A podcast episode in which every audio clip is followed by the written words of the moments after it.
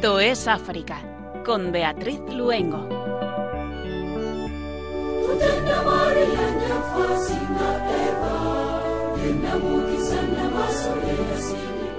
Buenas tardes a nuestros queridos oyentes de Radio María. Les damos la bienvenida si se acaban de incorporar y les saludamos encantados de estar con ustedes, Mónica Martínez en el control de sonido y Beatriz Luengo. Esperamos que hayan pasado unas fantásticas Navidades en torno al Divino Niño y una feliz salida y entrada de año 2022. Cuando son las 8 de la tarde las 7 en las Islas Canarias, nos vamos a ir muy cerquita precisamente de nuestras preciosas islas y de otro país maravilloso, Senegal. El título de nuestro programa es Diez estrellas y diez islas, porque diez estrellas son las que aparecen en la bandera del país donde viajaremos hoy. Estas diez estrellas representan las diez islas que forman Cabo Verde.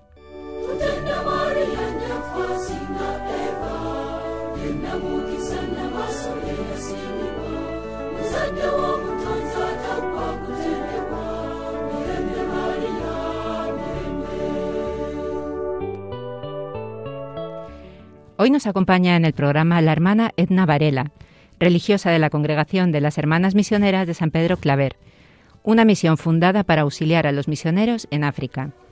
Ella es caboverdiana y con ella nos acercaremos a su país, Cabo Verde. Un país con una señal de identidad, el mestizaje, una mezcla de elementos europeos y africanos. Presente en la Iglesia desde que llegaron los portugueses en 1492, es el lugar donde encontramos la iglesia más antigua del continente africano, la de Nuestra Señora del Rosario, único monumento gótico de África. Con nuestro compañero Pedro Calasanz viajaremos en la historia para ver cuál es el papel de la, que la Iglesia Católica ha tenido en la construcción de la sociedad caboverdiana. Escucharemos también lo que ha sucedido en estos últimos días en el continente africano. Y nuestra música de hoy, desde Cabo Verde, comenzamos Esto es África.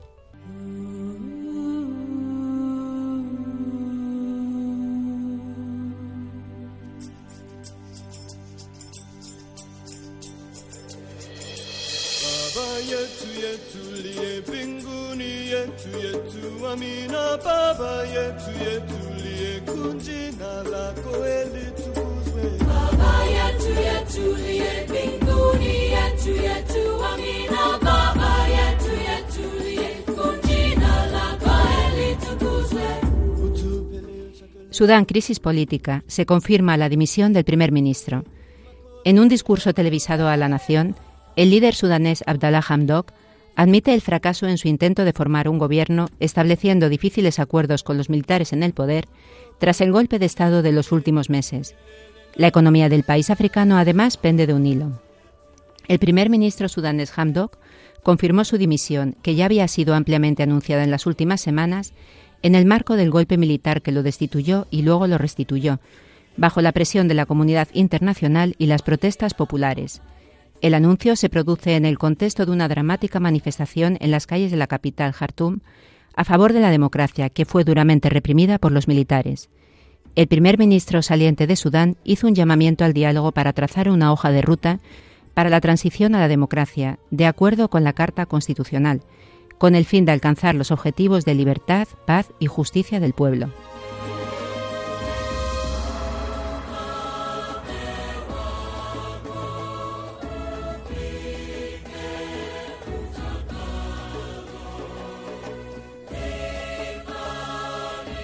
República Centroafricana. 50 años de la presencia carmelita hacen realidad el gran sueño de Santa Teresa, las misiones en África.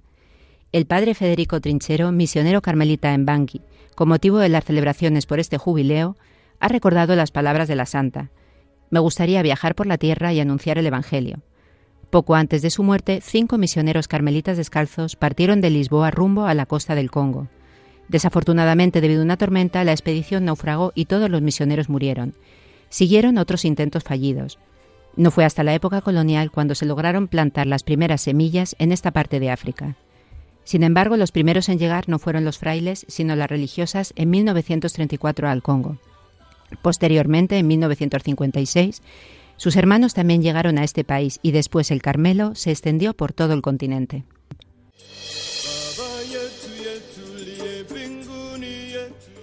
Gambia. Comisión pide crear un organismo con mandato claro para promover la paz y la reconciliación. La Comisión para la Verdad y la Reconciliación de Gambia que en diciembre entregó su informe sobre abusos y violaciones durante el régimen de Yaya Yamé, ha apostado por crear una comisión para avanzar en la democratización del país. Las reformas institucionales propuestas por este organismo deben ser aplicadas como un componente importante de los procesos de reconciliación del país. Esta comisión fue creada para responder a las exigencias de los familiares de víctimas de desapariciones y torturas, que exigen justicia una vez llegado a su fin el régimen de Yamé, exiliado en Guinea Ecuatorial desde 2017. En 2016, Yaya Yamé accedió a entregar el cargo al actual presidente Adama Barrow, vencedor de las elecciones presidenciales.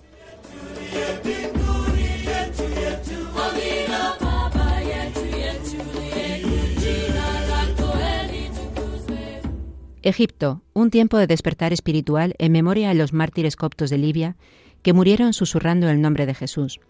Esta es la propuesta dirigida a los cristianos egipcios por la diócesis copto-ortodoxa de Samalut, en la provincia de Minia, con motivo del séptimo aniversario del martirio de los 20 cristianos coptos egipcios, asesinados en una playa de Libia en febrero de 2015, junto con su compañero de trabajo ganés, a manos de un grupo de terroristas del autodenominado Estado Islámico Daesh, los actos litúrgicos y eclesiales en conmemoración de los mártires coptos de Libia tendrán lugar del 1 al 15 de febrero y volverán a tener este año como epicentro el santuario construido en su honor en el pueblo de El Aguar, de donde procedían la mayoría de ellos. Los 20 coptos egipcios y su compañero de Ghana fueron secuestrados en Libia a principios de enero de 2015. El vídeo de su decapitación fue publicado en varias webs yihadistas el 15 de febrero siguiente. Apenas una semana después de la noticia de la masacre, el patriarca copto ortodoxo Tawadro II decidió inscribir sus 21 nombres en el Sinaxarium, el libro de los mártires de la Iglesia copta, estableciendo que su memoria se celebrase precisamente el 15 de febrero.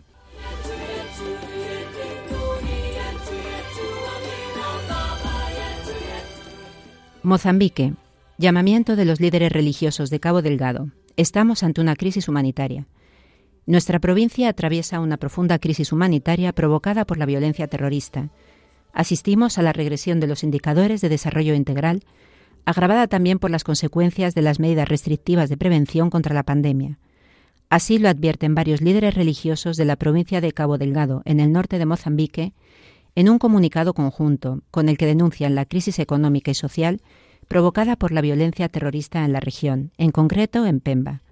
La declaración también pide que se condene cualquier visión extremista y cualquier tipo de violencia, subrayando la necesidad de acompañar a los jóvenes en un camino de reconciliación y reintegración social. Desde hace más de cuatro años, la provincia de Cabo Delgado ha sido escenario de ataques de rebeldes armados, algunos de ellos asociados al autodenominado Estado Islámico. Según autoridades locales y organismos internacionales, el conflicto ha provocado más de 3.100 muertos y de 800.000 desplazados. Thank you.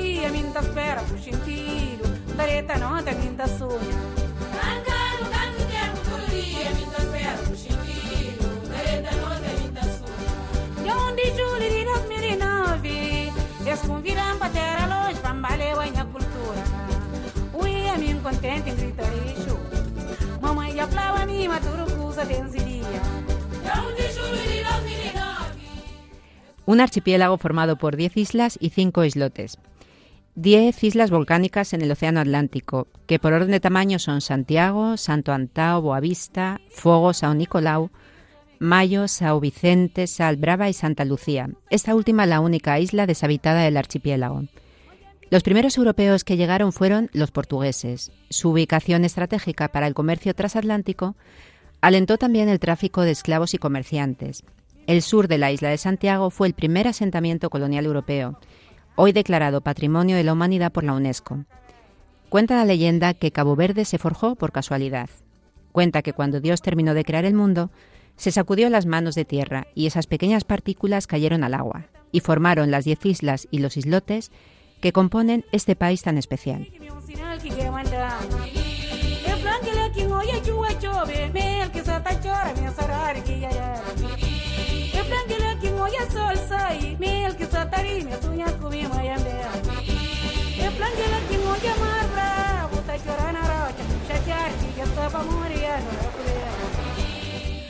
Hoy se encuentra con nosotros la hermana Edna Varela.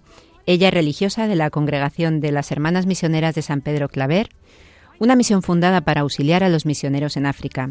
Es caboverdiana y con ella nos acercaremos a su país, Cabo Verde. Muy buenas tardes, hermana. Buenas tardes, ¿qué tal, Beatriz? Muy bien, bienvenida a Radio María, Esto es África, que es la primera vez que está con nosotros y también la primera vez que hablamos en Esto es África de Cabo Verde. Sí, sí, eso es. Hermana, pertenece usted a la congregación de las misioneras de San Pedro Claver. Cuéntenos, para introducir un poco también a nuestros oyentes, quién y cuándo fundó esta congregación y cuál es su carisma. Bueno, la nuestra congregación fue fundada por eh, María Teresa Ludojowska, que su padre era polaco y su madre de Suiza.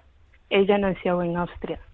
Y fue fundada en el 1900, 1894 eh, fue fundado para auxiliar a los misioneros que estaban en África.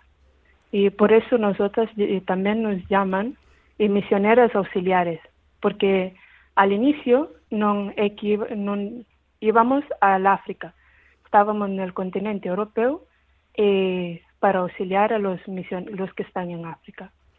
la congregación nació porque la fundadora estaba en la corte de Gran Duquesa de Toscana en Augsburgo y viéndolo y recibiendo algunas visitas de los misioneros y contando cómo se vivía en África y también lo que surgió más su vocación y que le ayudó a fundar la congregación fue las palabras de Cardenal Lavigeri, que uno de los padres blancos que estaban en África, que decía que las mujeres europeas que tienen talento para escribir, de ponerle al servicio de las misiones, ¿no?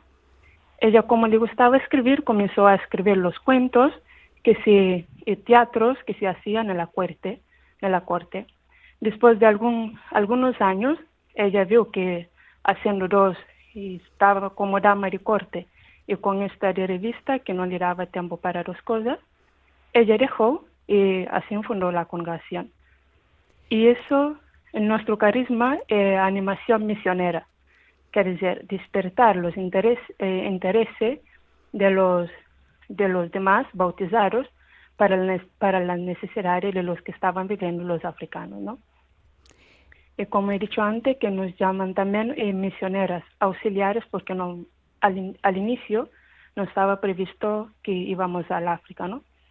Y comenzamos a, abrir, a estar presente en África después de la muerte de la fundadora, que en este año estamos celebrando 100, años de su muerte, ¿no? Que fue en el 1922.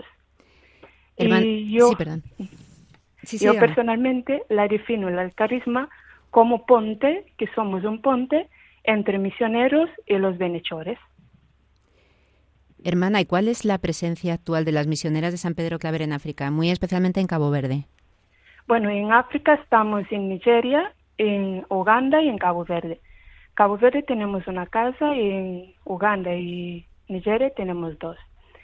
Eh, nuestra presencia en Cabo Verde, eh, ahí trabajamos más bien con las universitarias que no tienen posibilidades para pagar y, y pagar alojamiento, que a, veces cuesta tan, tanto, porque estamos presentes en la, en la isla de San Vicente.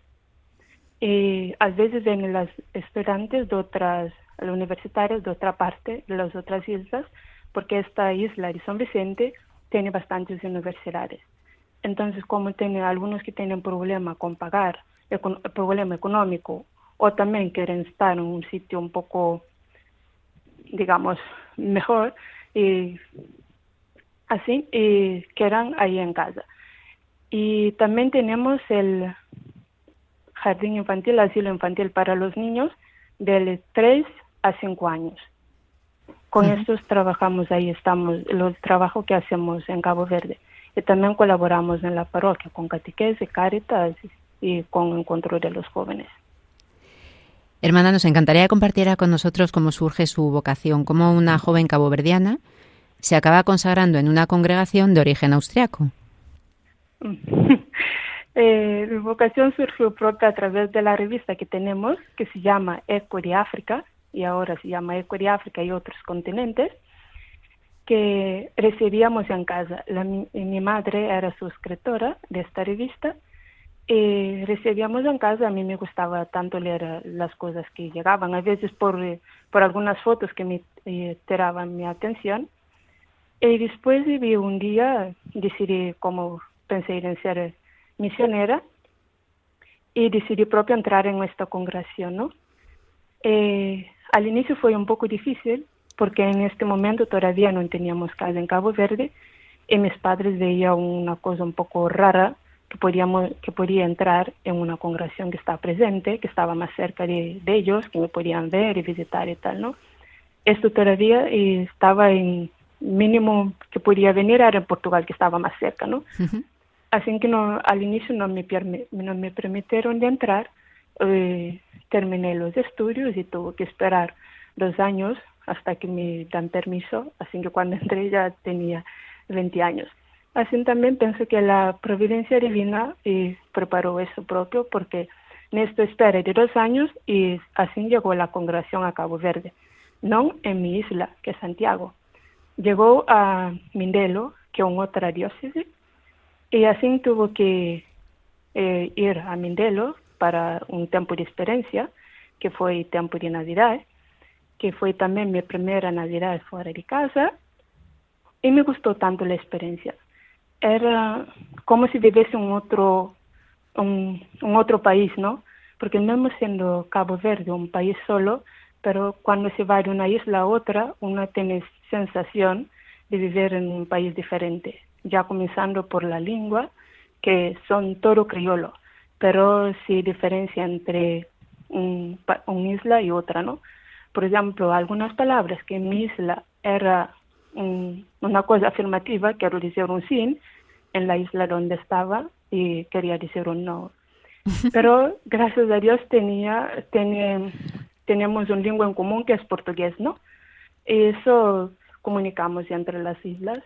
Así fue mi primera experiencia y volví a casa y después de un, dos, tres meses volví de nuevo porque tenía que esperar que ellas me aceptaran como aspirante para comenzar la formación. Y así que en 2016, 2016 entré en la congregación propia como ya para comenzar la formación. Eh, pasando dos años ahí en Cabo Verde, a Mindelo y decidieron que para continuar la formación se tenía que venir a Roma, que ya para iniciar el noviciado, ¿no? Ahí fue una otra etapa un poco más difícil, porque he dicho, bueno, ya he vencido esto dentro de isla, aprender otra lengua, otra, más o menos otra cultura, ¿no? Otro modo de ver las cosas. Ahora llevarme así para lejos es una cosa un poco ya más difícil, exige más de mí, ¿no? Pero como tenía una otra compañera, que también es de Isla de Sant Antón, ahí cerca de San Vicente, hemos encorajado unos a otros y adelante. Y fuimos a Roma y hemos hecho la formación y tal. Ahí y hemos también pronunciado los votos, los primeros votos. Y después hemos hecho ahí los estudios y en 2000, 2016 eh, terminaron los estudios, me han transferido aquí, mandaron aquí para nueva comunidad. Así que aquí estoy, ya son cinco años. Y todo eso, Herbatan, por la lectura del Eco de África y otros continentes. Eso, la lectura de este, que Dios sirve de todo para llamar. Cuando quiere, sirve de todo. Hermana, Cabo Verde es un país compuesto de islas muy cerquita de, de Canarias, pero sin embargo lo conocemos muy poco, ¿no? Más allá de lo que se conoce turísticamente, ¿cómo es Cabo Verde? ¿Qué destacaría usted de su país? Bueno, yo diría que no solo parte así turístico, también poco que da tanto énfasis al país, que un país, no por ser lo mío, pero le trovo así, un país muy tranquilo, eh, bellísimo, eh, una belleza un, tanto particular, ¿no? caracterizado por sus montañas, que mayoría de ellas son privadas de vegetación, porque es un país bastante seco, que tiene pocas épocas de lluvia, y su manto azul del mar y su escasez de recursos naturales nos hace ser los caboverdianos un pueblo luchador con la esperanza que mañana será mejor, ¿no? Un pueblo que cuenta con lo que tiene y con la providencia de Dios, ¿no? Con la bondad divina. Y hace, hace que ese pueblo vive conectado a, la naturaleza, ¿no? Porque, por ejemplo, cuando temporada agricultura, uno se mete lo poco que tiene y en la tierra aún árida, seca, sin lluvia, y espera que con tiempo viene la lluvia, ¿no? Un pueblo que está siempre mm, con los ojos levantados al cielo, ¿no? Para ver, signos de los tiempos, cuando llueve, cuando no llueve. Es un pueblo que vive de la esperanza, digamos. Y un, un pueblo también muy generoso, ¿no? Sabe que está pronto siempre a, compartir lo, lo poco que a veces tiene, ¿no? Esto, por ejemplo, cuando viene una persona una visita a casa, por más pobre que una persona sea, siempre tiene orgullo de querer ofrecer algo a la visita. Que viene. Y también un, un gente, un pueblo muy hospitalaria. Siempre acoge, no deja que ninguno que viene a Cabo Verde o otro país se siente forastero, ¿no? Se hace lo posible que los eh, extranjeros se sienten en casa, lo, eh, que viven poco tiempo allá o más tiempo, que se sienten en casa. Eso es lo que destacaría de mi país. Si algo caracteriza además Cabo Verde es el mestizaje entre africanos y, portugueses, ¿cómo se refleja en el día a día de la gente la riqueza de esta mezcla? Eh, la riqueza de esta mezcla entre portugueses y africanos, yo diría que se refleja más bien, eh, muy bien en el em, que sea un pueblo mm, bastante libre de racismo, ¿no? Y del prejuicio, porque es consciente de ser un de ser parte de dos mundos diversos que proviene que la providencia divina quiso unir para formar un pueblo nuevo, ¿no? Un, un pueblo también bastante tolerante, sabe aceptar sus las diferencias y con poco y muy generoso, hospitalarios y capaces también de la adaptación, ¿no? por ser como se ha formado también. Es un país muy joven en lo que se refiere a la independencia política en 1975, si no me equivoco, ¿no? Y también religiosa, porque prácticamente coincidió, coincidieron las dos independencias. Desde su opinión personal, ¿con qué retos y desafíos se encuentra Cabo Verde en la actualidad? Bueno, y cuanto a la política, creo que teniendo en cuenta el sistema, porque antes cuando recibió la independencia gobernó por bastante tiempo un partido único, ¿no? Y después que llegó hace ya 20 años, en 1991, que, llegó la democracia, eh, bastante reciente. Eso todavía tenemos, eh, tiene que consolidar, ¿no? Y hay también retos que de dar más eh, posibilidades de los jóvenes a los jóvenes para que participen en la vida política. Y también que sean que haya un poco menos de partidarismo, ¿no? Porque eso a veces lleva a uno a la tentación de servir más a un partido de que al propio país, ¿no? Porque el partido cada uno tiene que estar al servicio del país, pero a veces se cae en esta tentación.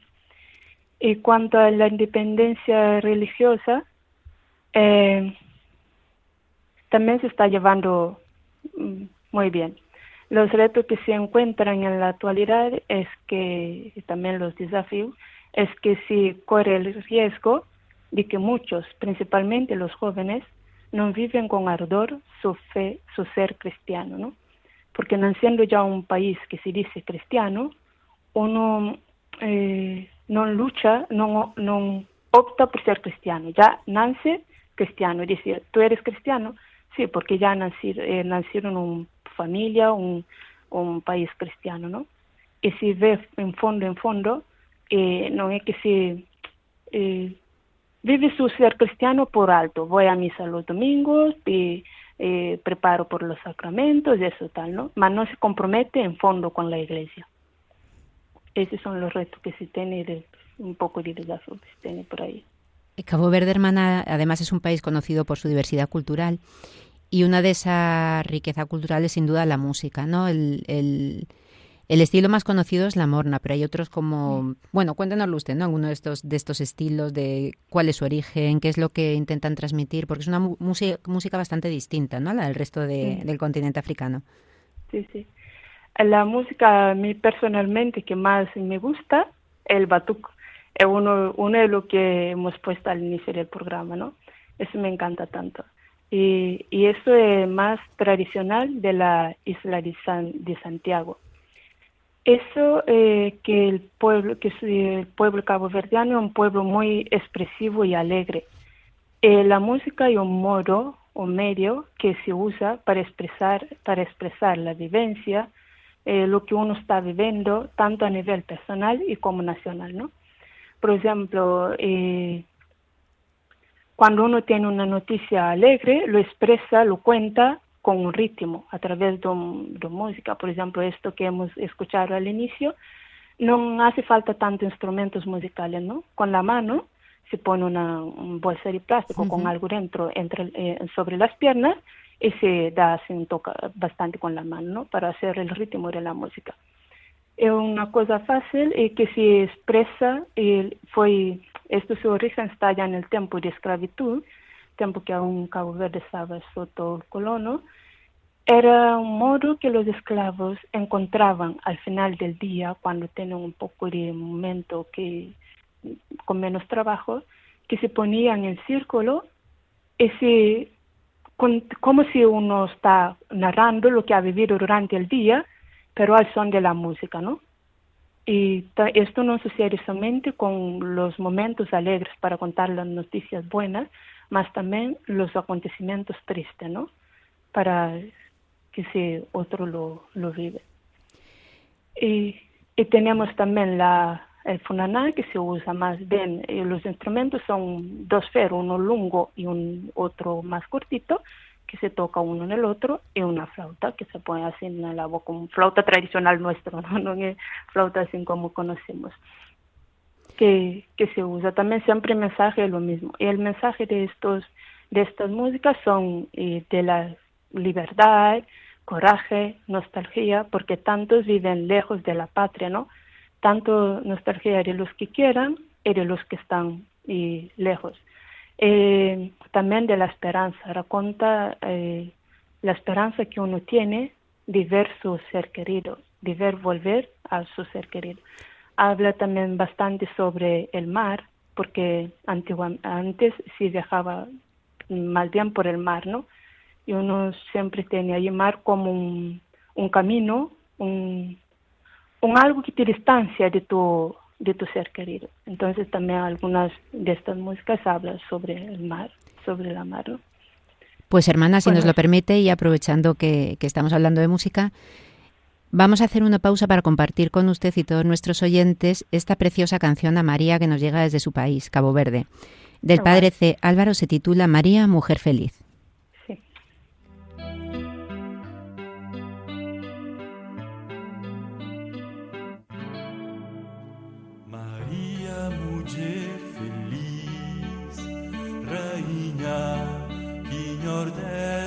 Va a pasar.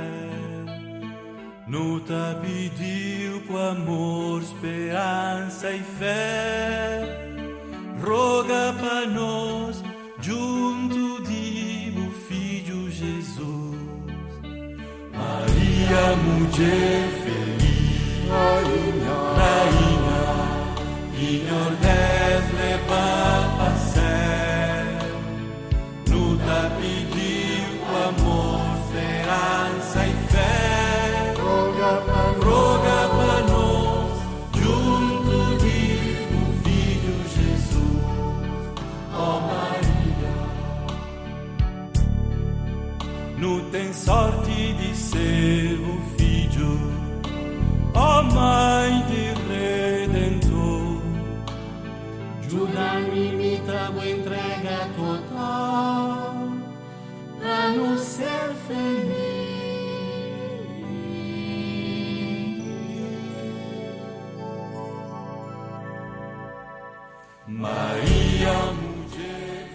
Recordamos a nuestros oyentes que están escuchando Esto es África y que hoy se encuentra con nosotros acompañándonos en el programa la hermana Edna Varela, religiosa de la, de la Congregación de las Hermanas Misioneras de San Pedro Claver. Hermana Edna, las tradiciones nos cuentan mucho cómo es la gente de, un país. ¿Nos puede contar alguna de las tradiciones o costumbres ¿no? más típicas de allí, de Cabo Verde? La tradición, yo cuando hablo, hablo más de, todo esto de las tradiciones de Santiago, que las que conozco mejor. Las otras conozco poco porque eh, de Santiago he vivido también en San Vicente, pero las otras algunas de estado son paso. Así que lo que digo es más bien de Isla de Santiago. la tradición que a mí me, me gusta mucho y que hago de todo para que no se pierda es que cuando, por ejemplo, cuando se encuentra dos, el modo de saludo, ¿no? Cuando encontramos para saludar, no tenemos prisa uno se saluda, después comienza eh, un diálogo preguntando por, las, por la familia, la salud de uno y del otro. Un saludo que dura como mínimo 5 o 10 minutos, ¿no? Es bastante largo. Eh, lo más gracioso es que cuando se encuentra una persona mayor, eh, quiere decir que tiene más años que yo, por ejemplo, uno de 80 y uno de 20, el, eh, el más joven quiere la bendición al mayor, ¿no? Este un, primero se dice buenos días, después se pide la bendición. Esto, si esta persona joven le, lleva el sombrero, lo quita y después extiende la mano derecha hacia la, hacia la persona más anciana y eh, se inclina un poco la cabeza hacia adelante, ¿no? El, la persona anciana que da la bendición los extiende también su mano derecha un poco hacia la cabeza de la, de la que quiere, la persona que pide bendición. Y le dice una frase, y la persona que quiere bendición dice, cuando hace ese gesto de poner la, extender la mano e inclinar la cabeza, dice, dame la bendición. Y la persona mayor que da la bendición, extendiendo la mano, dice un, una frase o un texto, dependiendo de la, dependiendo de la relación que tiene con la persona que quiere bendición y también del estado civil de la persona. Por ejemplo, si la persona que da la bendición es madrina de bautismo de la persona que pide, le dice, le da dos bendiciones, ¿no? Por ejemplo, que Dios te acompaña y que te haga feliz y, la, y próspera tu vida. Y si, por ejemplo, teniendo en cuenta el estado civil, si la persona es casado, le dice que la Virgen Santísima, Madre de los Esposos, te bendiga y te libra de todo mal y, la, y de la boca del, del, mundo, ¿no? Eso tiene diverso modos porque depende de la de estado civil de la persona y relación que tiene. Y otro también que siempre con bendición, otro costumbre que tenemos, eh, principalmente en Isla de Santiago, es que cuando uno sale de casa, si están los padres, se va a despedirse de los padres. Por ejemplo, para ir a la escuela o a la misa, eh, basta que, que estás para salir de casa, ¿no? Se va hacia la persona que está mayor, la persona más mayor de casa, y le dice, ya me voy. Y esta persona te da también una bendición, ¿no? Diciendo uh, que, y contesta, que Dios te va por delante y la Virgen Santísima te acompaña. Y si no está la, la madre o el abuelo o tal, él se va al, hermano mayor que está en casa, ¿no? Estas son dos cosas de la cultura que a mí me gusta mucho. Pues que... otros también de la tradición cuando matrimonio y tal, pero estos son más largos. Qué preciosas tradiciones, hermana. Ahora entiendo también por qué hay tanta, tanta paz ahí en Cabo Verde, porque si, si van repartiendo tanta bendición, qué maravilla. Hermana, sobre la iglesia allí cuéntenos un poquito, ¿no? ¿Cómo es nuestra fe? ¿Es una iglesia viva o está pasando como, eh, por ejemplo, aquí en Europa, ¿no? Y en muchos lugares que, hay un secularismo creciente. Aún, gracias a Dios, al menos eh, por nombre tenemos bastante, también las iglesias, las iglesias normalmente están bastante llenas, ¿no? Eh, las personas pues, se levantan a veces temprano para la misa porque como allá los trabajos, la escuela y todo, se comienza a las ocho, ¿no? si uno eh, más de tardar que puede tener una misa por la mañana, si uno quiere participar, son las seis y media seis y media de la mañana. Y me ha impresionado mucho en la última vez que estuvo de vacaciones, que allí se encontraba bastante jóvenes, que antes de ir a la escuela o al, al trabajo, iban a esta misa así por la mañana tempranito, ¿no? A veces el tiempo, porque no es que llueve tanto a Cabo Verde, pero cuando llueve viene bastante agua, ¿no? Que uno no tiene ganas de levantar de la cama así por la mañana temprano. Pero sí participan, participan bastante, ¿no? Y allí todavía tenemos mayoría de cristianos de rito y católico romano, y también están presentes algunos de nosotros como protestantes, iglesia evangélica, nazareno y adventistas. Son estos y, estas setas que fueron apareciendo así, tienen más bien personas bastante jóvenes, ¿no? Eso de lo que comentaba antes, porque los jóvenes ya naciendo una cultura, digamos, un país cristiano, eh, lo dicen que son católicos porque han nacido en un país cristiano, una familia cristiana, ¿no? Pero cuando ven otra cosa que pueden tener otra opción, a veces se deslizan un poco si la fe no es mucho, no es tanto viva, ¿no?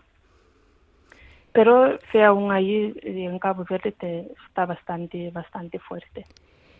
Hermana, a lo largo de la historia de Cabo Verde, desde el siglo XV, ¿no? la, Iglesia Católica ha participado de una forma u otra en la vida social del país.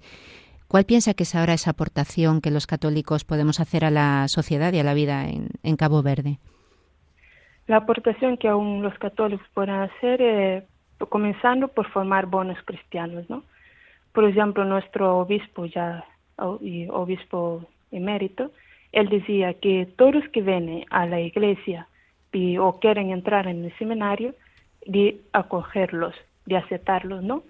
Y ayudarlos, porque que si por, si por más tarde salen y no siguen el camino del sacerdocio, que al menos hemos formado un buen cristiano, un buen ciudadano, que después estarán en la vida social de la, del país, ¿no?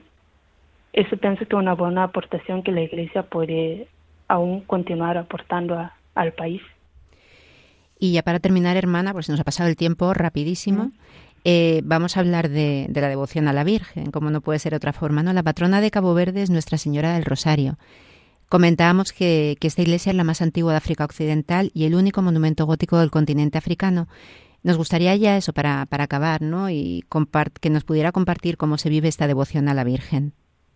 La devoción a la Virgen es bastante, bastante fuerte en Cabo Verde. Por ejemplo, casi todos, menos los jóvenes, si llevan rosario encima. A veces no es porque si para rezarlo, ¿no?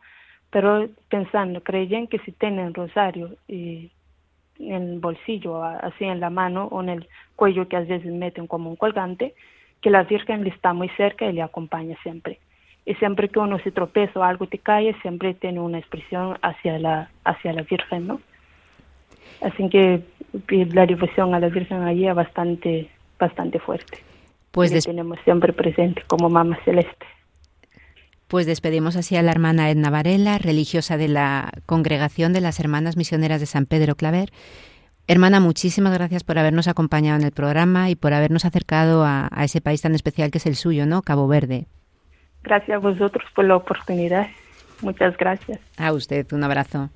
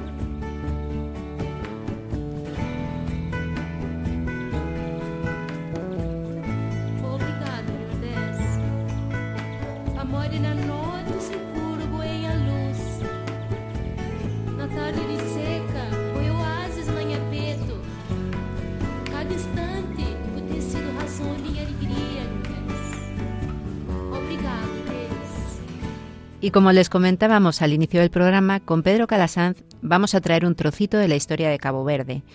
Un trozo de historia que nos va a contar cuál ha sido el papel de nuestra Iglesia, de la Iglesia Católica, en la construcción de la sociedad caboverdiana. Ahora nos vamos al siglo XV.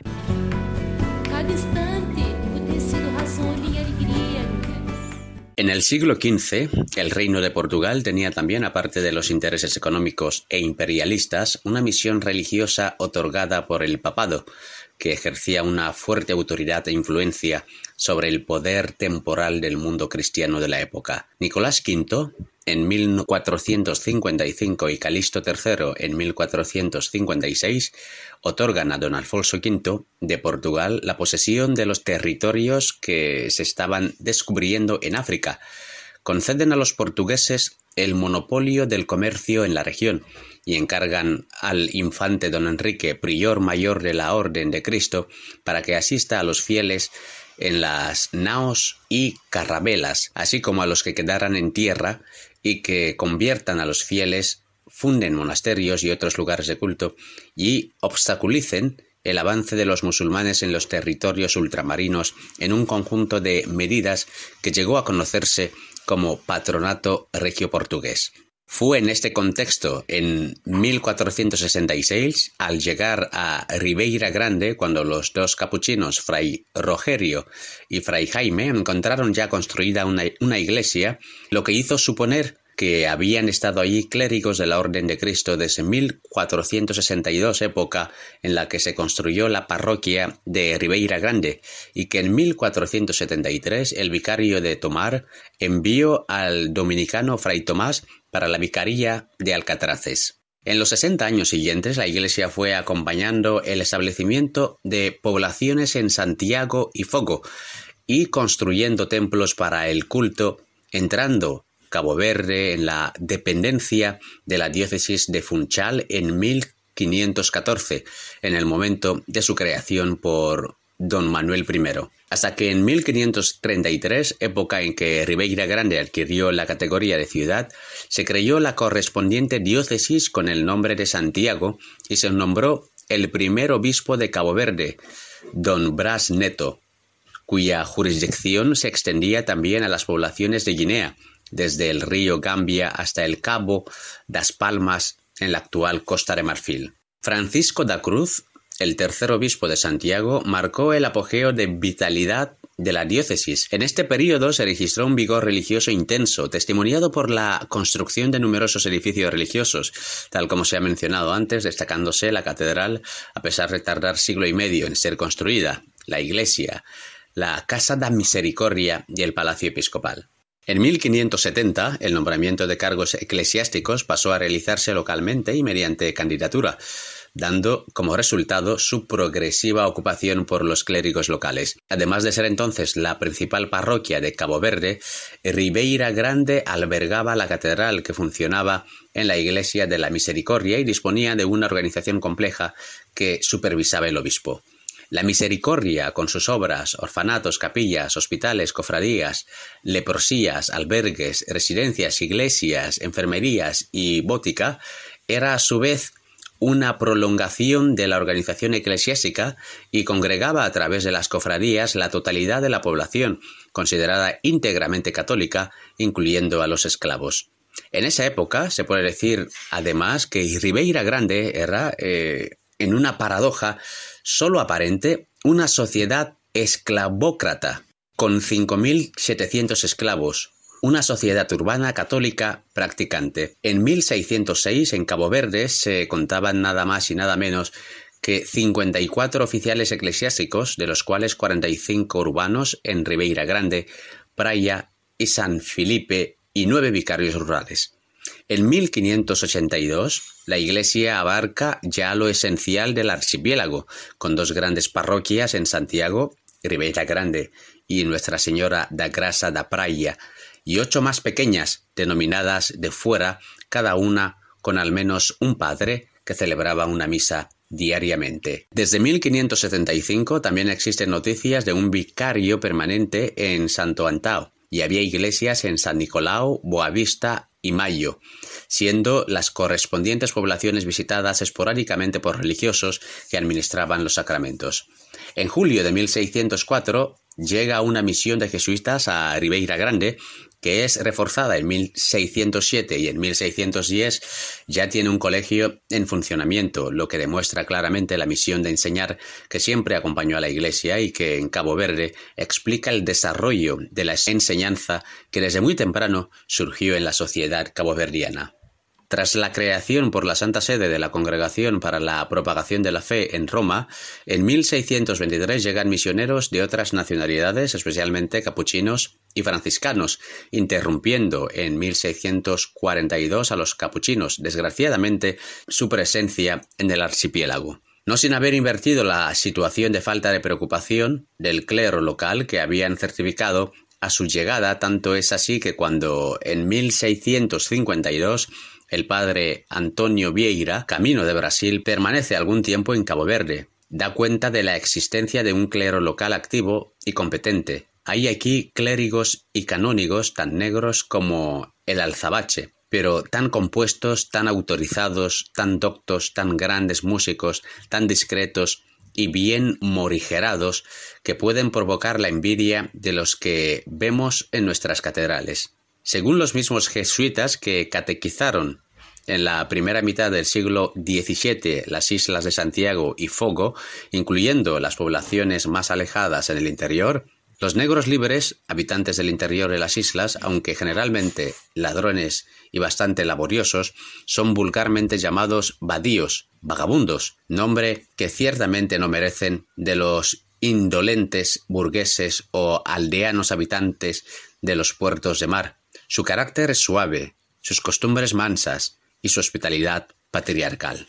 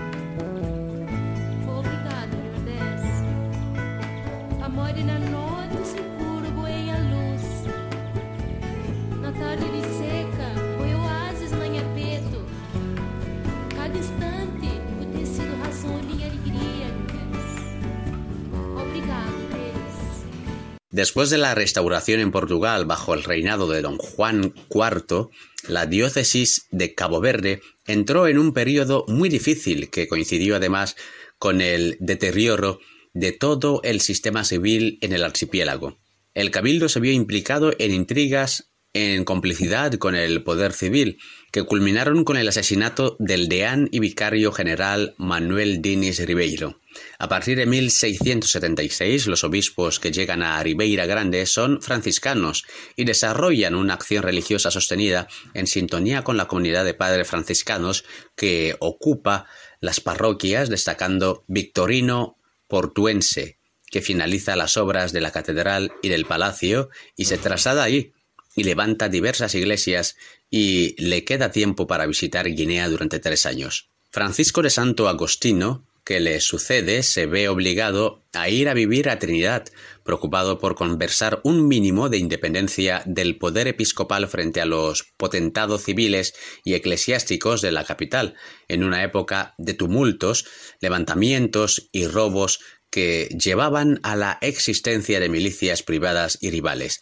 Hasta que en 1754 se inaugura un nuevo ciclo con Pedro Jacinto Valente de la Orden de Cristo. Dominaba Ribeira Grande el famoso y omnipotente capitán mayor Antonio Barros Becerra de Oliveira. Cuando llega a Santiago es informado de los desmanes de este déspota y zarpa a las islas, supuestamente en visita pastoral, acabando por trasladar la sede de la diócesis a Ribeira Grande de Santo Antao, mientras que sus sucesores preferían San Nicolau, donde acabó siendo trasladada la sede de la diócesis con José Luis Alves Feijó, materializándose finalmente en 1866 el sueño de todos los obispos de Cabo Verde, el de abrir un seminario en el que se impartiera una enseñanza adecuada al clero caboverdiano. Tanto este como su sucesor en 1957 en Ponta Temerosa, en Praia, contribuyeron aún más a la formación de élites eruditas en la sociedad caboverdiana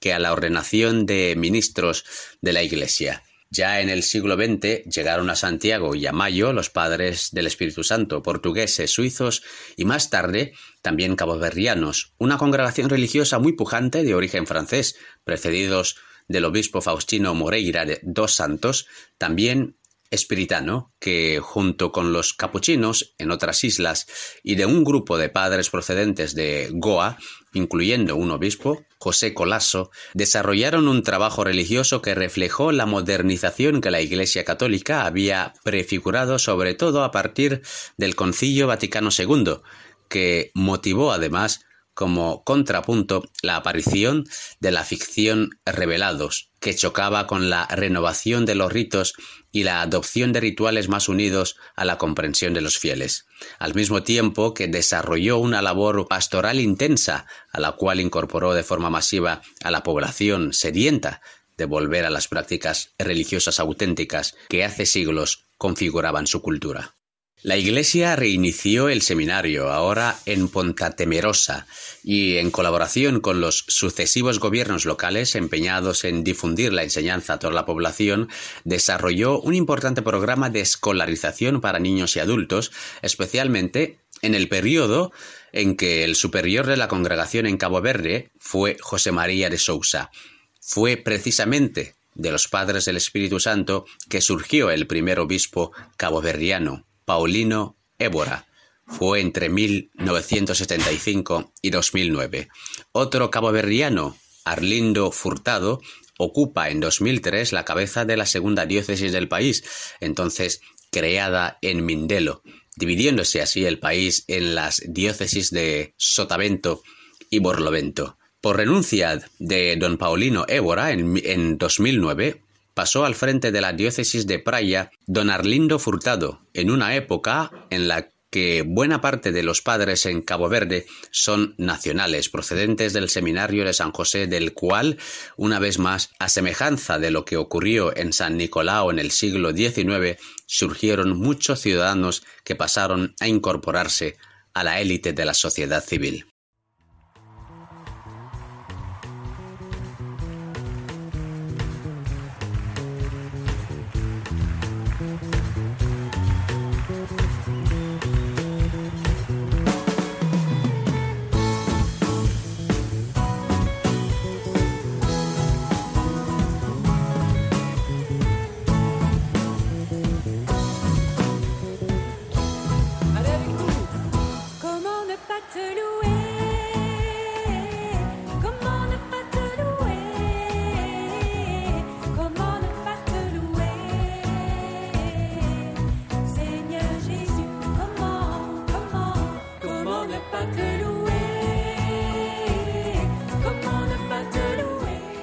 Y cómo no te voy a adorar, Señor Jesús. Así vamos llegando al final del programa. Diez islas, diez estrellas, un programa que hoy nos ha llevado a Cabo Verde. Muchísimas gracias a la hermana Edna Varela, misionera de San Pedro Claver, por haber compartido su tiempo con nosotros y acercarnos su país. También a Pedro Calasaz, con el que hemos recuperado un trozo de historia sobre el papel de nuestra iglesia allí en Cabo Verde. Gracias también a Mónica Martínez, que hoy nos acompañaba en el control de sonido, y como no a ustedes, nuestros oyentes de Radio María que nos permiten acompañarles y compartir este rato con todos ustedes. Les contamos cómo pueden ponerse en contacto con nosotros a través de nuestro mail. Esto es africa@radiomaria.es. Nos encanta recibir sus comentarios, sugerencias y testimonios africanos. Y si quieren volver a escuchar el programa o recomendarlo a alguien que no haya podido escucharlo, no se olviden que pueden oírnos también en el podcast del programa Esto es África. Y terminamos con esta preciosa canción que nos llega desde Cabo Verde con el padre C. Álvaro Miña fe, mi fe, que María les guarde y acompañe siempre, y si Dios quiere les esperamos dentro de 15 días.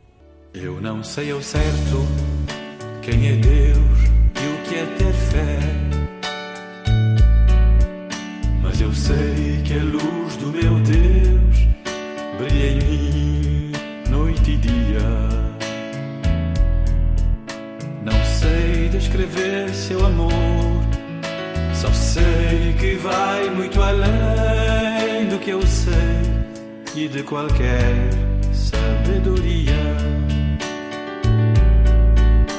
O meu Deus é o Deus de Abraão, de Isaac e Jacó, aquele que é e liberta seu povo. Ele tem coração, é o Pai de Jesus Cristo